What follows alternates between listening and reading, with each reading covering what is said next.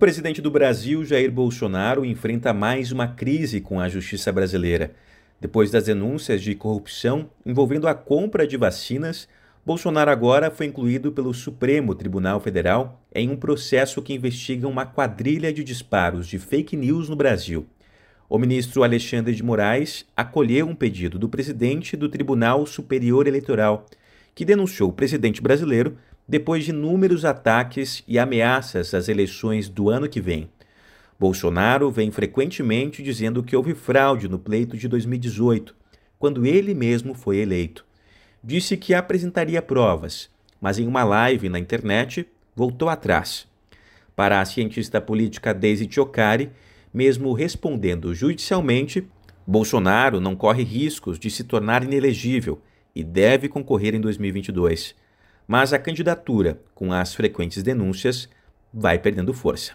O impacto dessa denúncia no governo Jair Bolsonaro é um desgaste maior ainda, uh, que ele já vem sofrendo há algum tempo, desde de, da questão da vacina, e agora a gente vê, junto-se a isso, o fato da CPI da Covid mais essa denúncia do STF, Jair Bolsonaro mostra que não tem mais condições de governar, né? Isso para 2022 é seríssimo, porque ele chega sem retórica nenhuma, sem argumento nenhum para 2022, e eu acredito que a grande questão agora é ele e a equipe dele se reunirem e pensar, vale a pena sair para 2022? Porque essa foi a pá de cal do governo Bolsonaro, né? essa denúncia foi realmente a pá de cal. O principal embate do presidente brasileiro é que ele exige a aprovação do voto impresso no Brasil.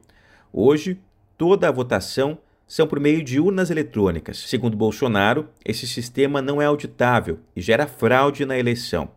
O TSE já desmentiu dezenas de vezes as fake news, que continuam sendo propagadas pelo presidente. Para Daisy, Bolsonaro vem perdendo apoio entre seus aliados. Os meus estudos demonstram que a base de Jair Bolsonaro, a base fiel hoje, ela gira em torno de 15 a 20%.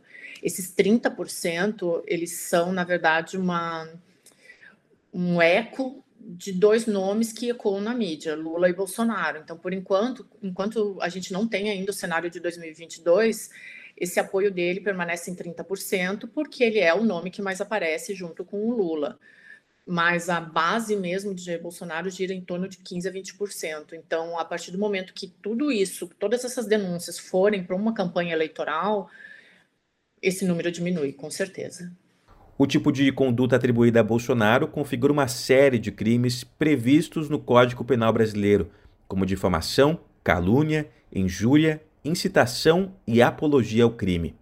Ainda não há prazo para a investigação terminar. De São Paulo para a Voz da América, Edgar Maciel.